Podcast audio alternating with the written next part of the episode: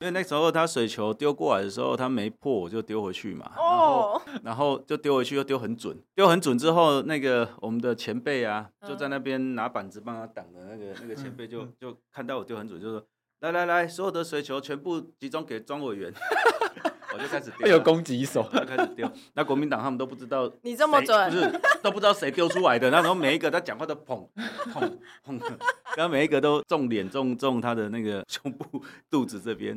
哎呀，阿、啊、当他们完全不知道是谁丢的。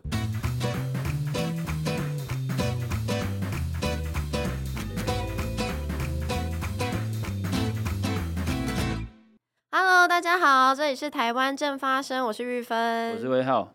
哎，今天我们。非常开心，就是邀请到这个这个是重量级的来宾的啦，玉芬。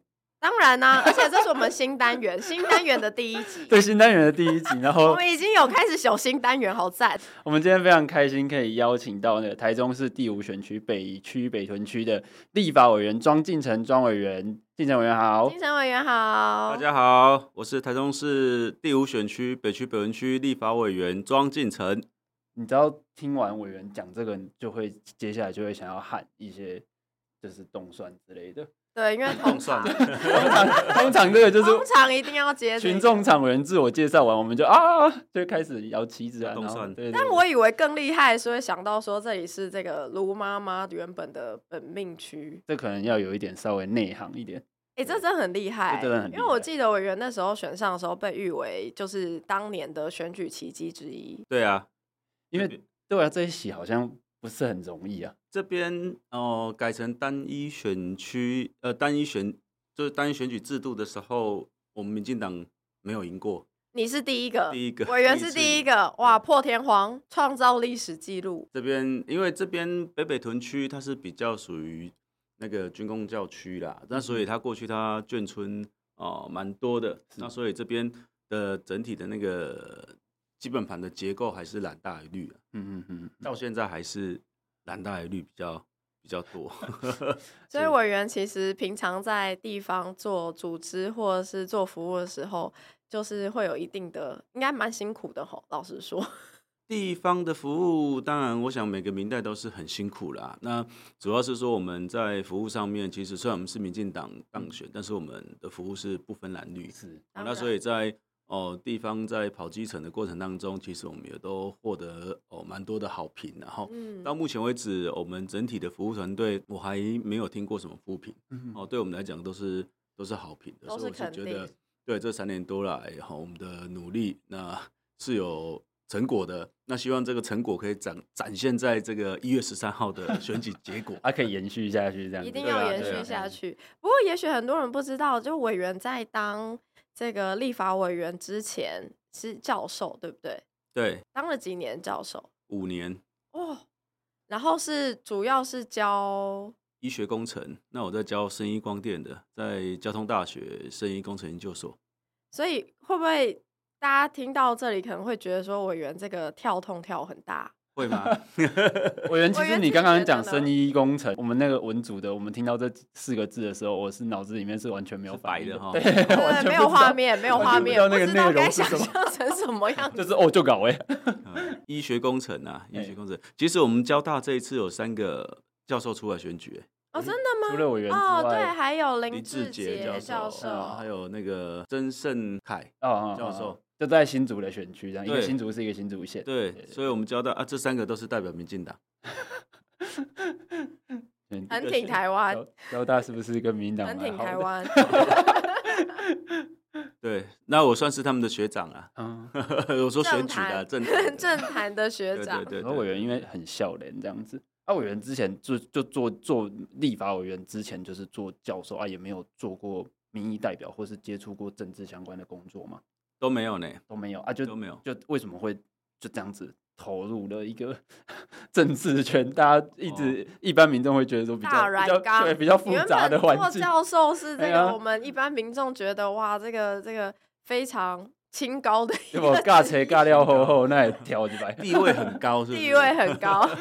没有，当然哦、呃，那时候会。出来选，其实最大的初衷是因为我在那个哦做研究，我是在做这个老人医学跟预防医学啦。嗯、那哦，当然我虽然没有在政治圈，但是我的舅舅哦，嗯、就是那个曾超龙议员，他是。嗯，北屯的现在是连六任的连六届的议员，然后那本来呃，民进党内是希望他出来选立委嘛，哦，但是后来因为他身体也比较不允许这样的操劳，哈，那所以哦，那时候啊，我就有跟我舅舅讲说，那能不能让我试试看？那我那时候出来想出来的这个初衷，其实真的就是在看到我们台湾未来这个老年化社会的问题是很严重哦。那因为我们自己在做研究，知道。哦，世界各国的情况，那台湾如果在没有在这个老人超高龄化社会的这个政策上面哦，有更好的一个推动哦，那未来我们会出现很大的一个问题。那所以哦，我才想说，如果到立法院来，就可以发挥我的这个专业，嗯嗯，哦，来推动哦更多这个健康医疗法案，然后。哦，甚至要去降低我们台湾这个老人的这个平均的卧床率哦，平均是卧床是七年哈，是在台湾算是太高了哈。那那卧床哦，你会吃掉很多这个健保资源哦。那老人家哦，我们要怎么样让他哦有预防医学的概念哦进到这个政策里面，让老人家去维持健康，去降低这个哦卧床率，我想是未来哦政府应该推动的一个重要的一个方向。所以，包包含这个呃，就预防医学方面，或者是比较老年人的健康、高龄友善这方面议题，算是委员当初踏入政坛的初衷，可以这样说。对对对，就是我当立委最大也是最重要的一个目标。嗯嗯嗯。所以当时其实是跟自己的舅舅，就是。自己自愿请缨上阵，毛遂自荐，毛遂自荐。那当时其实委员当时那时候怎么会鼓起这个勇气？就是真的是有感于台湾这个对于呃台湾进入这个超高龄化社会还没有做好准备，然后很忧心忡忡这样子。对，诶、欸，那时候就是真的就是呃想要说，因为我自己在做研究发表，然后我想说那个。发表期刊、发表 paper 就是顶多自己升等而已嘛。嗯、哦，那但是如果这个专业可以在立法院上哦去派得上用场，去推动法案，然后帮政府去推动一些政策，然后想这才是全国性的。那我觉得这个对于我们国家整体这个呃老年人的照顾会很有帮助。是啊，委员进到立法院之后，因为可能因为本身是这个出身呐，然后有相关的一些就是社福啊。卫环方面的一些专业，所以进到立法院之后，我们也是长期都在政府卫环委员会耕耘嘛。那委员自己觉得，就是刚刚描述从学校走到立法院，然后从做研究到推动政策去监督行政部门实践一些，就是委员觉得要修正调整的地方。委员觉得做教授和做立委最大的差别是什么？做教授跟当立委哦。教授就像你们讲的，我想这个一般社会大众看到他的社会地位，感觉都比较高，嗯、哦，比较会被尊重嘛。然后那个学生比较听话，是不是？对对，教授 教授就是我讲的算。对对对，因为大家都有教授的名号一亮出来，就知道，哎、欸，教授说的就是对的。对对，学生也不敢讲什么。对啊啊，教授当教授最主要的不同，其实是在时间呐。就时间的那个分配权是我自己，嗯，对，我想什么时间上课，我想什么时间呃排课了哈，那我想什么时间去开会，那个都是自己排，那时间是非常非常的弹性，哦，那但是当立委就不一样了，立委的时间是别人的，是人民的，哈民众决定的，是民众决定的哈，那立委也不是说我们说了算，哦，我们要听 那个基层人民的一个声音，哦，那。那来帮大家来发声哦，这是哦明代应该做的一个哦义务跟责任，然后那我想最最大的不同大概就在时间分配上了。我们这个一大早五六点就要出门，然后晚上十一二点才回去，对，嗯、那个时间都不是我们可以控制的。我想最大差别在这边呐，哎，委员一开始会不会不适应？因为我上一届被征召是九月四号嘛，就距离上一次。的那个选举只剩四个月了，而且这四个月里面，哦、呃，跑下来，行程跑下来，大概就就就适应的那个那个地方上面的一些行程的那个规划时间规划了。那当然这个是哦、呃、非常非常累了。那但是我觉得这个就是要有那个热忱，哦、才有办法哦、呃、去去做得好了哦。那当然，我当选之后，其实我现在有个封号叫做“矫情立委”，卡勤卡勤啊，就是跑很勤。对对对对啊啊！所以所以呃，从哦那四个月选举一直到当选，其实我们没有一刻是放松的。对，那就是在基层就是勤跑，然后在立法院就是就是哦努力专心的推动。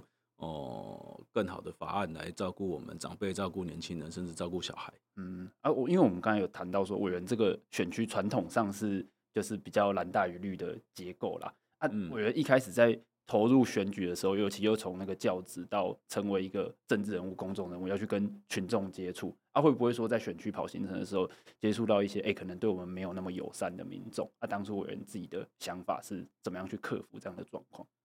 哦，不友善的民众其实遇到机会是蛮少的啦，我是觉得蛮少的啦。台湾人见面三分，对啊，也不打笑脸的啊，对啊。然后，呃，有没有很敌对？有，有，就是那个很政治狂热那一种，会会乱骂那，但是那种就是不用不用去搭理他。那委员现场都怎么办？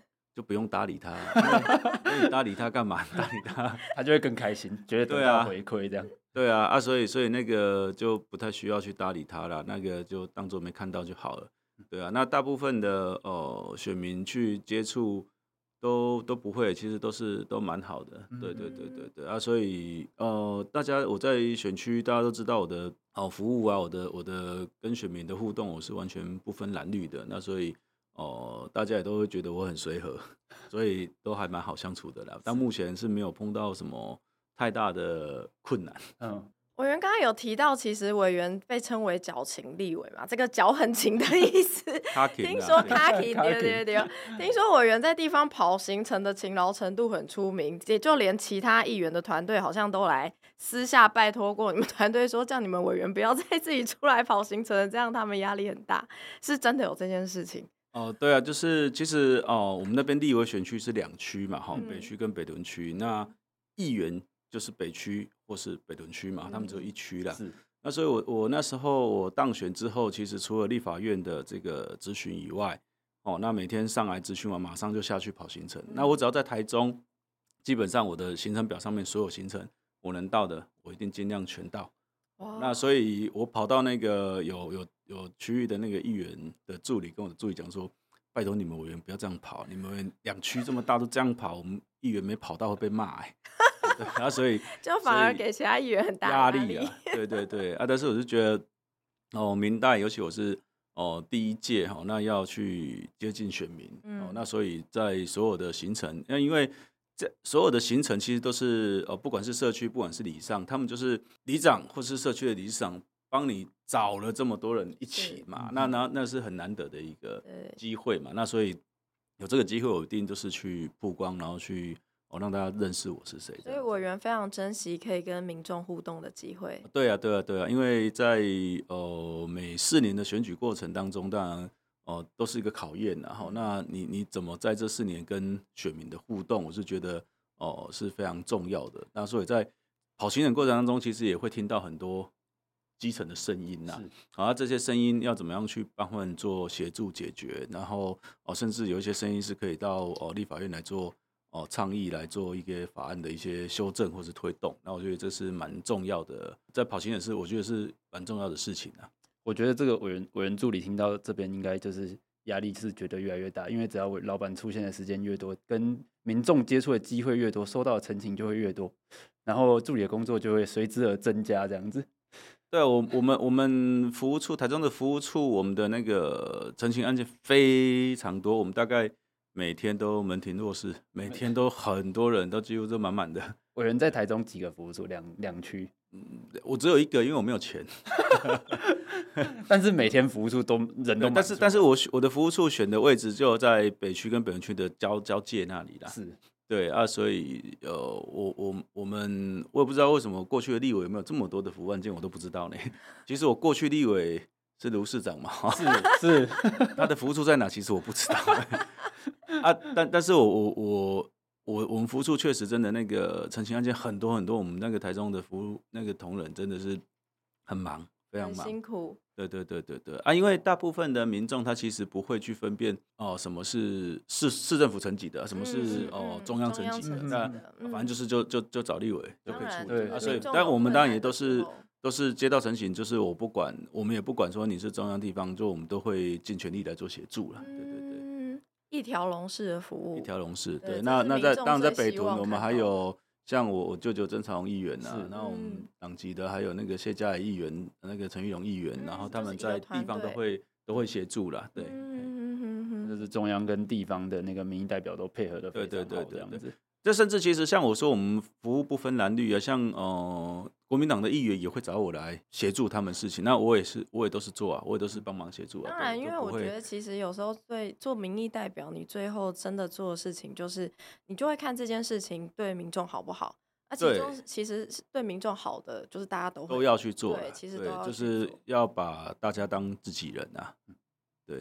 我觉得是不是就是委员这个把大家当自己人的这个心态跟心情，其实我相信委员的选民应该也感受到，所以委员才可以这个破天荒成为这个台中第五选区北屯北区的第一位民进党籍的 立法委员。当然，哦、呃，上一届的选举但还是有那个大环境的影响，然后上一次有这个反送中的一个事情，然后那。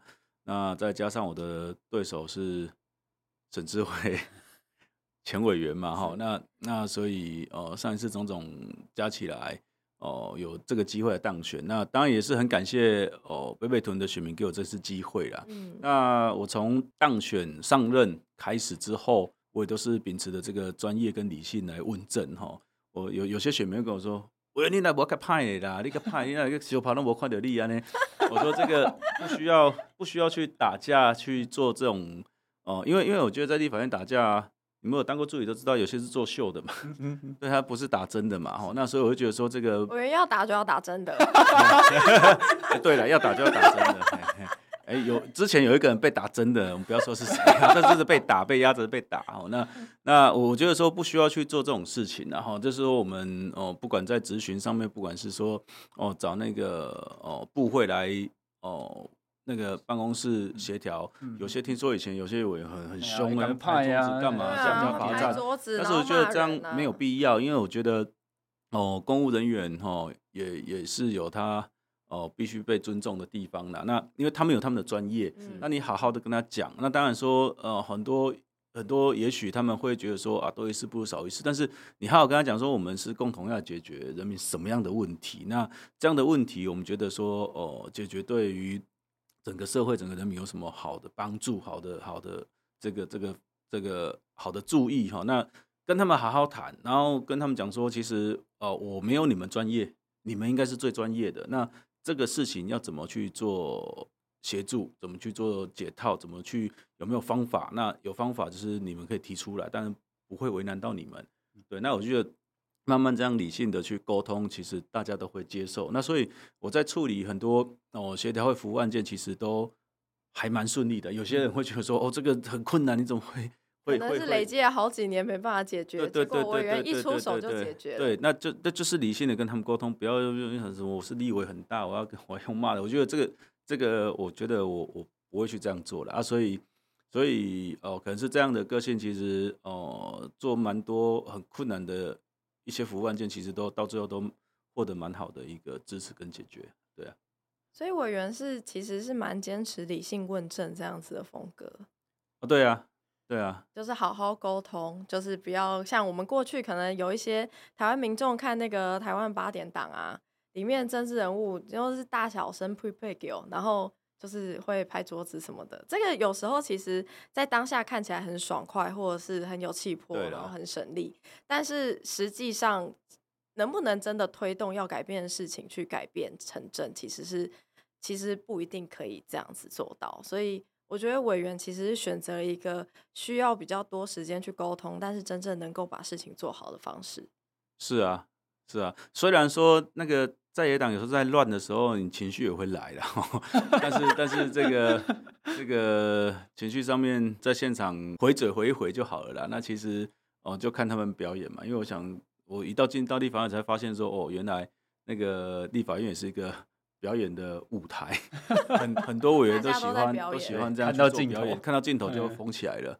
然后结果镜头一跟镜头后面都不一样，完全不一样。嗯，很多人也会问我说：“哎、欸，你你欢迎修帕金亚 gay？”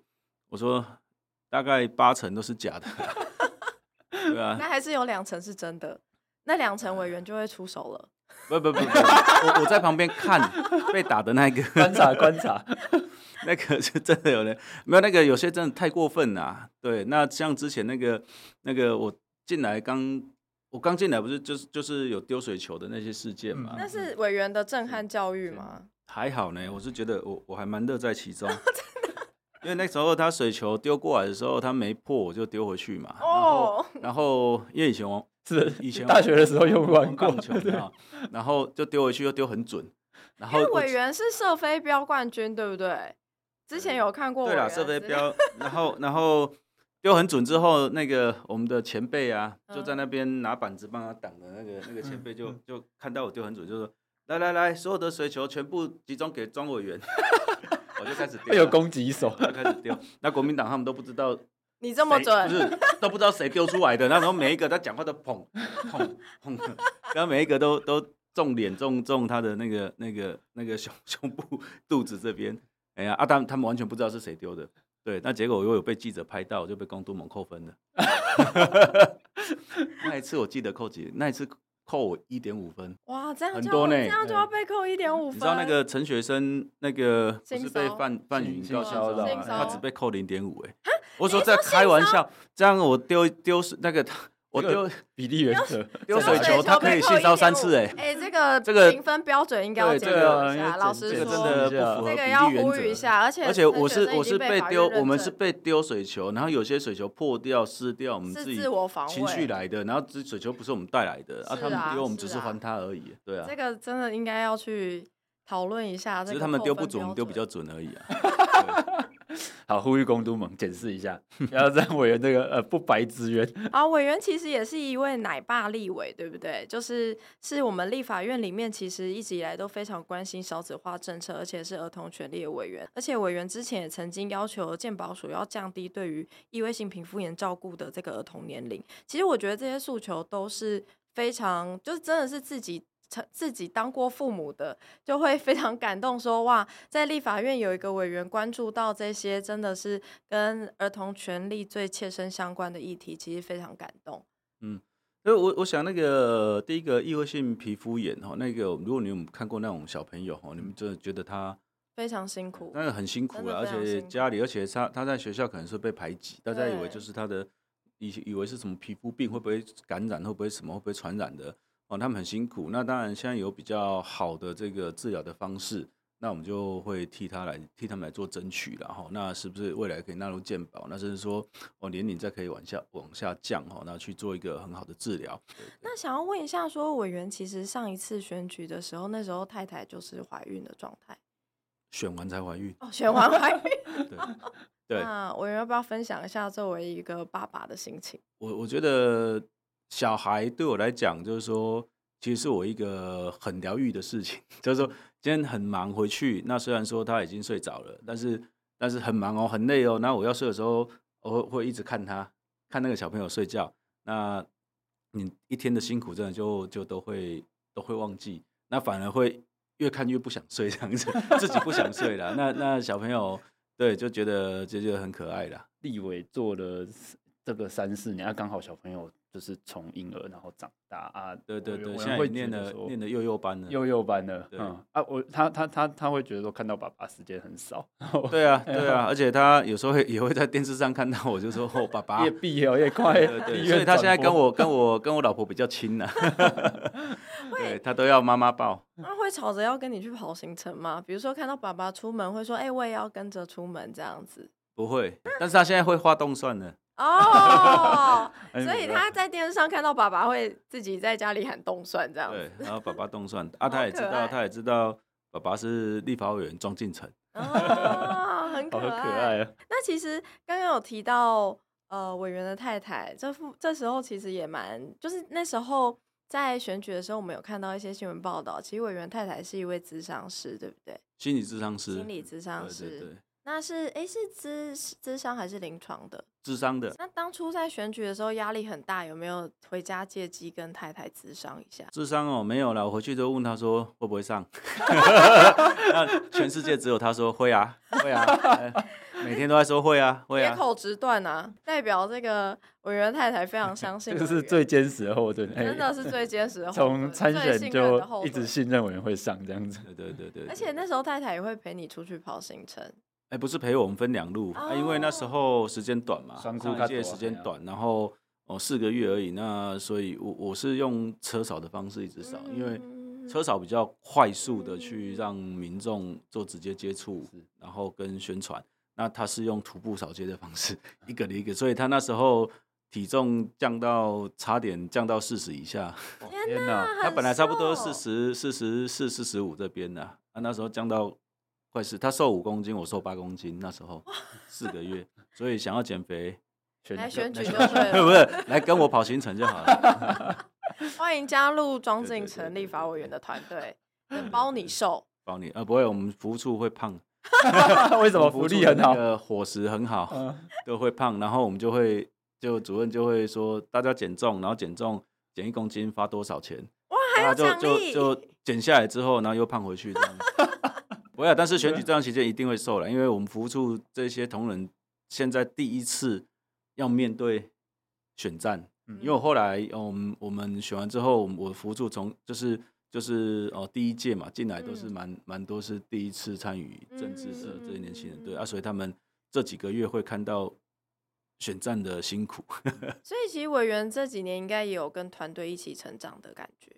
有啊有啊有啊，委员也是第一任的立法委员，对啊对啊对啊对啊，哎呀，对啊，而且我们我们的服务处真的是特别忙，真的是特别忙，一一天到晚就是那个会刊，一天到晚那个那个选民服务很多很多，所以服务处的同仁都是很辛苦啦，就很受民众信赖。对对对对，那委员也是每天都一定会回选区嘛。会啊，然后每天一定回去，就不住不住台北，住台北就是睡在那个立法院的门口，就是顾门的时候才会睡台北，有需要了。被规定，被规定要排前甲甲级动员顾门的东西叫少年的，叫少年跟男生呐，就是睡在门口的，哎，那个就是之前之前常常啊，上一两个会期，前几个会期都都常常是，有时候会做一些议事攻防的时候，所以那个进城委员的选民们只要。委员没有在选区的时候，你就他是被 规定要去立法院顾门口，他是真的没有办法，不是他自愿的。对对对对对对。欧委员这这四年服务下来，其实因为因为北区北北屯区这边，那有其实当然地方一定会有很多建设的需求嘛。那像刚才委员就提到说，其实我们选区的陈情是特别多啦。那像我们这这四年来争取了这个四亿九千六百五十八万的经费，在做那个自来水管太旧换新。其实想请教委员，为什么选区的那个水管那么那么需需有这么大的需求啊？之前的立委在干嘛？哦 需求那个管线哈，就会逐步之前的立委我也不知道在干嘛。呃，那个管线其实自来水管线哦，因为像台中的一些像我们北屯北区那个管线都很老旧，嗯，那很老旧它容易破管，嗯，它容易破管，那它它对于那个用水的品质就不好，而且它的那个。管线老旧，还有那个用水的卫生问题也是，我觉得也是健康安全问题。那所以那时候我上任之后，都有一直在跟自来水公司这边在在 讨论，在谈，就是说协调，就是说我们这边一定要帮我们哦，逐步的来把这个自来水管来做汰换。嗯，哦，那这个第一个就是要保持那个用水稳定嘛。嗯，哦，第二个就是这个用水的一个安全。那我想用水是民生的一个必须的。哦，天天都要用的，那所以我觉得这个是非常非常重要。那另外像还有那个，我也会我也在推动这个台电的这个电线杆的地下化。嗯嗯。哦，那这个过去在北区北屯，他们也是喊了，听说喊了一二十年都没有去做到。嗯、那我一上任之后，就找台电的，就找他们来，就说我就是一定要做这个这个这个事情。好，那因为。哦，电线杆地下化，第一个也是用电稳定的问题，是第二个就是交通的安全，第三个是那个市市容的一个美观。哦，那那我想这个对于哦整体的那个哦民生的用电用水都是非常重要。那所以这两项也都是我非常哦重视的一个建设跟议题。啊，这个是委员上任之前他就已经存在的议题。就是就是存在的、啊，就存在那边，就他在那边，就没有没有做，就就一直都没有解决。就对，你又问当地里长，当地里长说他们已经喊了一二十年了啊啊，每次选举都说要做做，但是后来都没有啊。但是我一上任我就把它。所以其实委员在这一次这三年多任期，其实对民众来说应该是生活很有感吧，就是有非常多一些生活基础，尤其像自来水，然后电线杆地下化这些事情，我相信是只要一改变，民众在生活上都感受得到的。那我我现在跟大家分享一个，就是说。哦，因为我刚上任的时候，那不久就遇到疫情嘛，嗯、我们这一届就是遇到疫情嘛，嗯嗯、就我的人生是很波折的。我的我的那个，我上大学第一天，第一天哦，进到宿舍，大家都还不认识哦，第一天遇到九二一，天哪！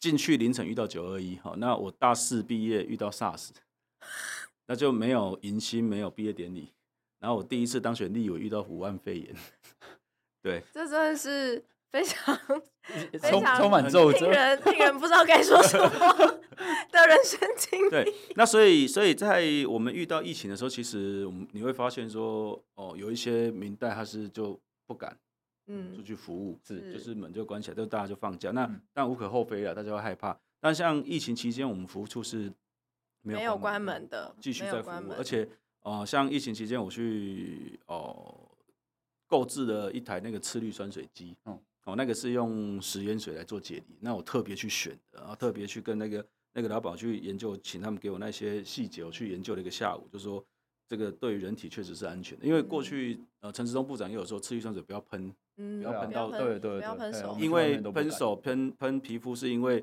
哦次氯酸水大部分是用盐稀稀释的盐酸去解离的，哦，所以稀盐酸解离的话。它不可能百分之百解离，一定有残留，所以残留还是会对于这个手会有过敏的反应嘛。嗯、那食盐水就不会了，食盐水它就算没有百分之百解离，它就是食盐水。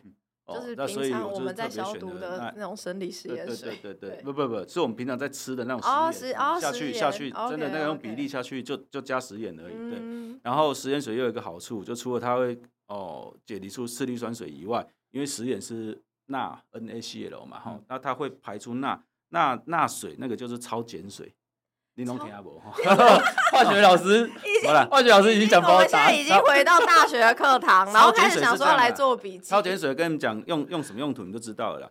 就是我们会有次氯酸水送给民众，送给各里，我们还有桶子给里长分装这样。要来要拿的都来我们服务处免费都给你们装给你们。哦，因为我们做了一个很大的那个。那个、那个、那个水塔，然后我们自己上水做好，就是让他们装，然后社区也好，里长也好，都可以来拿去。有需要就可以。那另外就是那个超碱水，就是说我们就送去给那个小吃店做吃的，嗯，他们那个洗油烟呢，是，就是你喷一喷，然后等一下就把它擦掉，那个就就很干净的，那个就是那个就是碱性的哦，那个超碱水，那那个对于那个油烟的处理很好，那所以我们就是这样做。那另外就是我们还出去扫街，嗯，还出去告诉所有很多那种小店家。有那个经济部四万块的补助，嗯，好，这个补助来帮他们申请。如果你不会申请，到我们服务处拿什么哦证件，呃，拿什么证件，拿什么资料，我们帮你处理。对，那时候我们这样去做了一千多家，哇，啊，这个在疫情期间大家都不知道的。哦，那另外我还可以分享一个故事，就是我们在疫情期间，哦，你们可能不是台中人，可能不知道，台中的第一例的死亡案例就在我们北屯。哦，哦，那个时候是在我们那个 一个一个社区了。哦，那边有一个李爷爷、李奶奶，他们染疫，然后其实就是一个李家跟黄家啦。嗯、哦，那他们一染疫的时候呢，因为那时候，呃，那时候我记得是，呃我们五月十九号爆发嘛。哦，嗯、那时候二零二一五月，哎，二零二零二零二一五月十九号开始疫情是开始，然后他们在五月底的时候染疫。因为那时候大家都很害怕，对，因为刚开始，对，那所以他们李家跟黄家是全部隔离嘛，就李艳妮来染疫的就到医院隔离，对，那没有的就是在在家里隔离哈。那呃，在隔离的过程当中，哦、呃，他们就会打电话给我，哦、呃，舅舅就说了解他们的状况。那时候我舅舅就有找说找那个哦、呃，因为他们隔离起来没有物资嘛，对，那所以我舅舅就找哦、呃、警察局能不能帮忙送物资，嗯、他们说没有这个业务，找那个区公所有没有。有没有办法？没办法，找那个民政局没办法，就是政府都没有帮上忙。对，那所以说好，没关系，那就我们自己来。那时候我们自己去卖场准备了一箱一箱的物资，哦，吃的啊，罐头啊，口罩啊，快塞啊，什什么都，然后一箱一箱要送去给他们。他说那那时候在送的时候，其实你说我有医学专业，可是我还是会啊担心，还是会害怕嘛。嗯、那那时候那时候，而且我舅舅他们身体本来就没有到很好，嗯、那那我就跟他说啊，你真的要这样冲第一线吗？嗯、而且那时候我舅舅就跟我们讲说，如果啦，如果对方是你的家人，你会不会冲？一定会啊。对，那我想说，对，真的就是一定会冲，所以。所以我觉得说什么叫做世代传承？嗯，我觉得这种服务精神才是真正的世代传承。然后，那所以呃，我们就说 OK，就是这样做。那但是我舅舅又又又跟我们讲，就是说啊，你们家里面有小孩子，你们不用你们在第第二线，他他去送第一线的，对啊，就是这样在冲。然后呃，从这个接接触过程的阶段啊，那李家跟黄家跟我们密切保持联络。那所以我们那时候一直在。找这个感染源到底是哪里？是、嗯、那那时候其实我有那时候我有在新闻上讲，就说建议台中市政府不要普筛，嗯，因为那时候大家记不记得台中市政府买的第一批的那个快筛试剂是很不准的，嗯，是。哦，它的准确率才六趴，嗯，那六趴你会造成什么？你会造成伪阴性，会造成伪阳性呢？然后造成恐慌，伪阴性会造成社区感染，嗯，的风险扩大很多，嗯、那伪阳性会造成医疗资源的崩坏，对。哦，那所以我那时候就建议说，你要精准的、精准的那个意调啦，对，然后精准疫调，然后热区快筛啦，去做疫调，然后隔离这样子。对，然后热区快筛，你不要去普筛啦。那所以那时候我们在跟皇家、李家一直天天在联系的时候，然后就发现说，他们有一个皇家有一个阿姨，嗯，是从万华来这边住九，来这边住九天，但是呢，他们在那个阿姨在第二天的时候有一些症状，可是她去快筛阴性。那阴性想说就就可能一般感冒，然后可能他到四五天又有发烧，嗯，又去快筛又是阴性，嗯、又认为就就是就是感冒了嘛，哈，两次伪阴性不准的。后来就是真的这是伪阴性哈，因为后来那个我们后来了解到他那个阿姨回去之后，回到万华之后回到台北，她过世了啊，但是没有确诊哦，所以那时候我马上赶快通报那个指挥中心，就说哦，来个殡仪馆的一个来一个。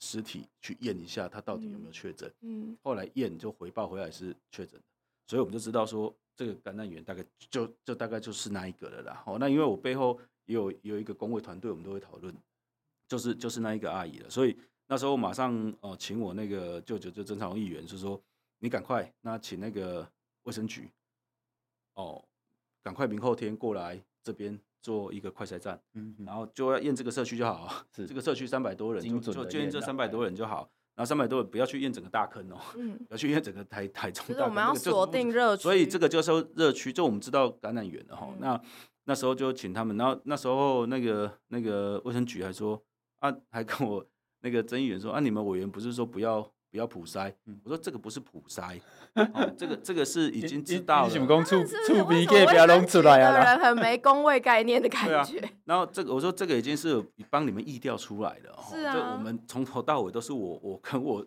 舅舅在帮你们做意调，帮你们做这个这个区域的这个这个防疫的一个一个工作。那后来 OK 了，那个局长就说好，他们来测。但是说但是问题是场地。跟这些人怎么抠出来？嗯，那我们就说没关系，你就负责把那个设备跟人筛检的医疗人员拉过来就好，场地我们来找，然后人我们来抠。啊哦，那这样抠出来，你看那一天那一天出来筛检，又抓出了二十几位的阳性。然后而且那天我还请那个议员跟卫生局讲说，拜托你们把。快筛试剂换成罗氏的，换掉，然后再用你们第一拍、第一第一批买的那个，那个是非常不准的哈。那所以你们去想哦，那那时候这一个的事件，我们帮他防堵下来，他没有没有扩散到台中的其他的地方哦。那这样防堵下来，你看那一天来来呃快筛站设的时候，下午我们的卢市长就来上媒体了。嗯嗯，对，然后我的现在我那个对手就在网络上。突然攻击我 说他他完全不知道这是我们做的，啊，那就算了，那你还在那边乱讲话。他说攻击我是说我们的委员说不要快筛，他们市政府多厉害，你看又筛出多少人，他完全不知道这件事，搞不清楚状况啊，连连场地跟现场，所以所以像我跟我舅舅，我们的服务团队是我们在疫情期间真的不怕的，嗯，对。那我对手我对手要骂我，你说那你问他，你你问那个议员，你你你问我对手说你疫情的时候在哪里？谁有看过他？谁有看过他疫情的时候再来？我不知道啊。那但是我们是，我们是真的哦。纵使我们也不知道，我们自己也会担心那个疫情哦。那但是我们还是尽全力在为选民在服务了。哦，那另外就是说，台中哦，后来是全国唯一一个确诊死亡可以领十万块的补助金，也是从这个事件来的。因为那时候你知道，他们李爷爷是第一例死亡案例，那他过世之后二十四小时要火化嘛，是。那可是他其他的家人都怎么样？隔离。对啊，隔离起来。哎，没有人可以去领骨灰坛、买骨灰坛，然后临时塔位。然后那时候曾议员就跟那个卫生那个那个民政局讲说，你民政局是不是可以协助？嗯，那民政局说他们没有经费。好，那没关系。那议员就说，那你开一个那个募款，募款的那个账户，然后那个隔两天，那个那个我们议员我们就募到一笔资金放进去，然后所以他们就有那个十万块可以领。然后后来那个募款账户就一直大家有人捐进去，嗯，所以。就从这边来的。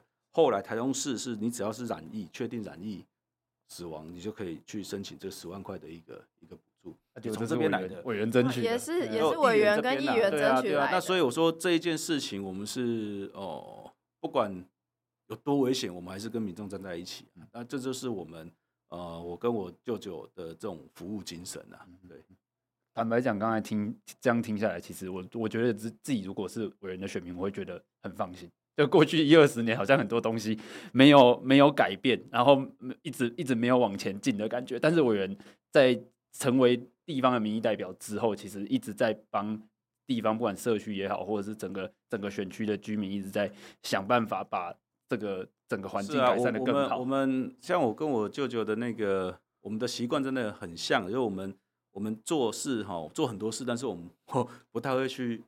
讲不要去宣传，爱共啊！但 但是后来真的就是后来人家说，哎、欸，你在选举，你要让人家知道你做了什么。嗯嗯哦，然后像这个疫情期间的这样的一个一个故事，其实是大家都不知道，而且这个、啊、这个也是那个快筛站整个设站、啊这个，这个也是这个也是很难写在政绩里面。是，那所以这个是一个故事，那但是这个是一个真实的故事。嗯、那我们在疫情期间，而且刚开始大家最害怕的时候，我们还是跑在第一线。哦，那这是我我觉得我自己看起来是。几乎很少有明代，嗯嗯，去做到会这样做啦。对啊，但是这个精神也是我舅舅这边传承给我的啦。对啊，所以我就觉得说，哦，像我对手现在就是挂个他跟他跟卢市长的相片，说世代传承，唯一支持。那我是不知道说他们的世代传承是什么样的世代传承，但是我的世代传承就是我刚刚讲的这个故事，这个是有内涵的，这个是真的真的真的这种服务精神就是把所有的选民当自己家人那种。的一个看待，你就能去知道你要做什么服务了。啊，其实我们知道说，委员的选区就台中市的第五选区啊，立委这个第五选区是台中市人口最多的一个选区，就是有超过四十四万人。那委员因为刚好也在现在在竞选连任啊，未来有没有什么要给这个地方民众，然后选区里面市民的一些蓝图要跟大家分享一下？哦，我想我我在这个选区哈，我们北屯的人口。光一个北屯啊，北屯已经突破三十万了。嗯嗯、北屯的人口就是一个新竹市了。哇，哦，那加上北区十五万，大概我们就有四十五万人。然后，那这人口数，那我觉得在人口数成长的地方，哦，最重要碰到的问题就是教育是交通的问题。那所以现在教育的问题，为哦这三年多来也争取了我们中央核定的二十三亿哦学校的经费，这样十六亿补助七成来建设我们学校的这些这些哦，不管是哦，它的资源哈，那它的操场啊、教室啊、老旧厕所、啊、这些哦，都都一起建设。那另外更特别的是，我们争取到三间学校哦，就是新建，嗯，就是、哦、新设立吗？对，一个铺子国中，然后一个南新国中，一个南新国小。那这个国中跟国小的一个新建哦，过去都是应该要由市政府、县市政府自筹百分之百的经费来改哦，但是这一次破天荒，我们争取到。中央补助五十趴，哇，来帮助哦，因为我们这个是新兴人口成长的地区，嗯嗯，哦，还在盖学校，这是不简单。对啊，现在大家在台湾在少子化，都在讨论学校要收掉。但是我们这边学校真的就是北区北屯区，真的在教育上面真的是很缺乏，然后，所以我们现在就是中央这边我努力的争取了，在现在在盖三间学校。那另外就是说交通的方面，哦，交通真的是很拥塞拥塞了，就是北屯。尤其我们在七十四号的快速道路沿线哦，那个上下班时间真的，因为那个先天的设计不良哦，因为那个交流道是先上后下，但是因为它的距离太短，上来跟下去的刚好整个汇在一起，但是上下班时间是塞的。那所以那时候我们现在也也找那个交通部哦，现在在研究在解决七十四号塞车的一个问题。然后那当然还是要配合地方哦，在平面道路的一些哦移控交管哦的一些呃配套，那才有办法来慢慢的一步步解决的啊。所以交通跟这个教育这一块，那我想在未来北北屯这边。啊，我会持续来争取更多的一个资源来改善哦这边的一个问题了。好，那当然除了这个之外，哦，其实北北屯这边哦，其实也有一些哦老年人哈。那我也希望说未来在北北屯可以设立一些哦示范点，然哦，就是说呃让一些像我在跟卫福部跟教育部哦都有在沟通，就是说哦现在如果有一些学校空出来的空间，是不是可以来作为那个。让那个长者再进到学校来，哦，就是等于说他们的课程可能跟小朋友当然是不一样，哦，那但是就是让他们要怎么样维持健康，哦，这是一个很重要的。那他们这个课程可能有教你哦健，就是就是身体强身健体之类的，然后动脑的，对，然后一些一些课程，社交的一些课程，让他们。哦，不会预防他们老人。其实日本一直都有在做。对对对，就预防失智失能嘛。哦，那就是这样的话，慢慢的会去降低我们台湾的一个一个卧那个卧床率了。嗯、那所以我觉得这个也是我在目前在推动的一个方向。哈，那当然，另外就是说那个年轻人方面，就是说现在都不敢生小孩。嗯。所以像在我的选区里面，就是有一个很有名的李茂盛。院长哈 他们就是不孕症的权威嘛。不孕症的补助这一块哦，我之前也有争取的，现在都已经提高了嘛。那当然呃，我是觉得说哦，因为这个那时候我为什么会去 touch 到这个这个不孕症的这一块，是因为我上呃我上任之后，我老婆怀孕嘛，那就在茂盛医院做产检。那在大厅，虽然那时候要戴口戴口罩，可是选民认出来，然后就过来跟我讲说。他跟他老婆是很想要生，嗯，哦，但是像他们现在就在茂盛医院在做这个不孕症的治疗，但是他们说很贵，嗯，对他们来讲，这个这个经济压力负担很重。来说，那所以我从那时候开始，我就开始在积极争取这个卫福部这个这个补助要放宽。哦，那当然就是说我也会希望说，其实呃少子化想生的，你政府真的要帮他，如果他想生生不出来，真的要帮他。那所以。我其实，在想说，我想要推动的一个最终的目标是说，你想生，但是你生不出来，那这种不孕症的一个治疗的补助，我希望政府可以帮忙到他至少生出第一胎。嗯，哦，那但是当然这个还有专业上的一个考量，就是说年龄的问题是，好，如果你你说哦，四十五岁以上的还要一直推叫他生，其实这个对于他生育年龄来讲也是一个负担呐。那对于这个独生学来讲也是一个问题。好，所以这个。东西要怎么去平衡？就是补助你到生第一胎跟你的年龄怎么去做平衡？那我觉得这个哦，未来可以再做更专业的一个探讨。但是我是觉得这个是一个目标，然后所以我去推动。那另外生出来之后，国家帮忙养啊。所以那时候我上一届在选的时候，其实那时候如果零到六岁你在家自己带，一个月中央是补助两千五。嗯，那时候我就提出政见说，我要我只要当选要把它提高到六千。哦，啊，这个政见其实去年已经成功了啦，因为。其实我这个政见提出来之后，我记得是两个礼拜后还是一个月，我就看到那个小英总统的政见是五千，哎，对，然后我就后来当选之后，其实我就在跟行政院谈的时候说，哎，五千跟六千差一千而已，六千好不好？干脆直接加嘛。但他说这个是全国性的，全国性的，所以所以哦。呃这个要必须要要要精算的。那后来我们就说，不然这样啊，为什么会是五六七？耶后来就说，啊，不然我要生三胎啦。那可不可以用鼓励的方式？就是第一胎五千，第二胎六千，第三胎七千。那我生三胎平均就是六千。对啊，就是这样这样争取来的哈。那所以我觉得这个多少都可以帮那个爸爸妈妈减低一些。生养小孩的负担压力。那现在这个哦，零到五岁的特别扣除额也增加了。是，过去一个小朋友可以扣两万五，今年开始可以扣十二万。哦，对，但是这个还是有排付条款。啊，我刚刚讲五六七那个排付条款，我已经今年一月一号已经把它拿掉，我有提案把它拿掉了，啊，已经拿掉了。哦，你只要生就有，所以我认为说，呃，这个减税的我也希望说，以后就是只要生就就要帮忙减税了。好，因为这个我就觉得说，生已经。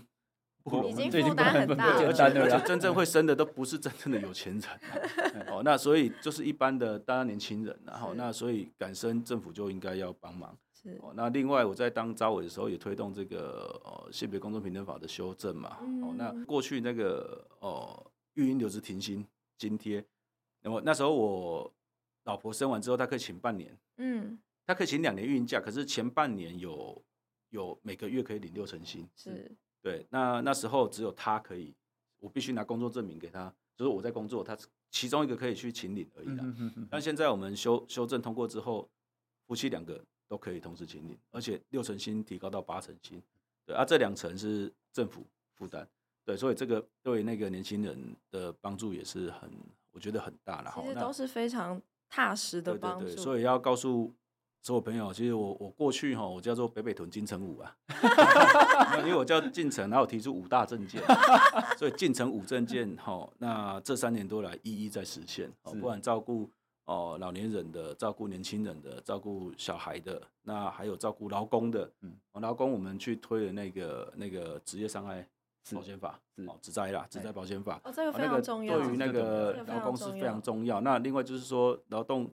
就是劳那个劳保基金是政府要付那个最后的最终的支付责任，嗯、那未来也希望把它入法，嗯，哦，就是说政府要去要去照顾老公这一块，好，不能让这个啊、呃，人家认为说劳保要倒掉，不会，就是有政府就不会倒，哦，这个这个这个用意，哦，那另外还有这个生医嘛，生医产业这一块，我们在推动一些哦，生技医疗的这些委员本来的专业，对对对啊，所以这五大证件都一一在在实现，好，那如果再加上。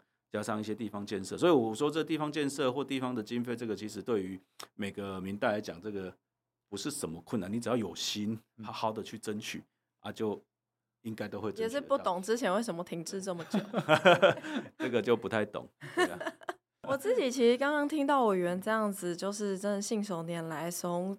包含陪太太去产检，就听到陈情，然后到了回到立法院，也非常积极的帮人民遇到的困境去设身处地的设想去解决。其实大家可能应该也听得出来，就是其实委员聊自己的事情跟聊到悬浮这个。真的是相差非常大，只要一聊到悬浮，就是话匣子一开，停不下来，聊到欲罢不能。那我自己会觉得说，今天如果我自己的民意代表，就是我自己所居住的地方有这样子一位民意代表，我会觉得是非常幸福的事情。而且尤其是刚刚听到委员还在讲解那个次氯酸水如何变成，如何去确认它是安全的，我觉得哇，这个台中北区跟北屯区的选民真的太幸福了，因为。从这么 这么基础的一件事情，委员都亲自把关到底。是啊，其实其实哈，我会告诉选民说，为什么要选我了哈。其实我有一个很大的优势哈，这是别人所没有的。我想在台中的所有的哦，不管是现任立委，不管是现在的哦，每一个党的这些立委候选人，没有一个是有那个医学背景专业的。是。那所以我认为说，立法院八个委员会里面哈，那其实。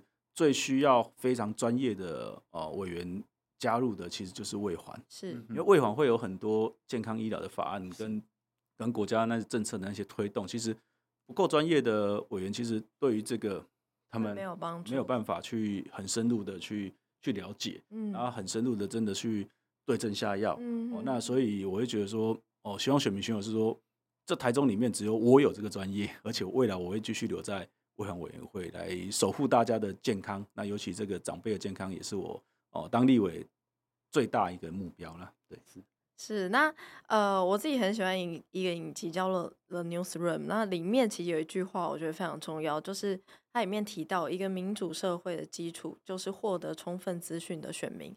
那希望各位听众朋友在听完今天这一集之后呢，更了解庄敬诚委员，呃，委员都默默在做，但是一般民众可能不了解的事情，所以希望各位听众朋友，如果你自己家里面或有家人朋友，就是在台中北区北屯区的话，希望把这么好的庄敬诚委员继续留在立法院。哦，如果大家这三年多来看到我的努力，哦，我的打拼，那一月十三号，那继续来支持我连任，那继续来为大家服务。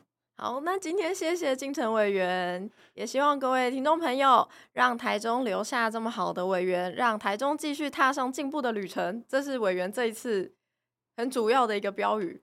对，支持北北屯进城五，继续踏上进步的旅程。好，谢谢委员，谢谢委员，拜拜。台湾正发生，拜拜，我们下次见，谢谢，拜拜，拜拜。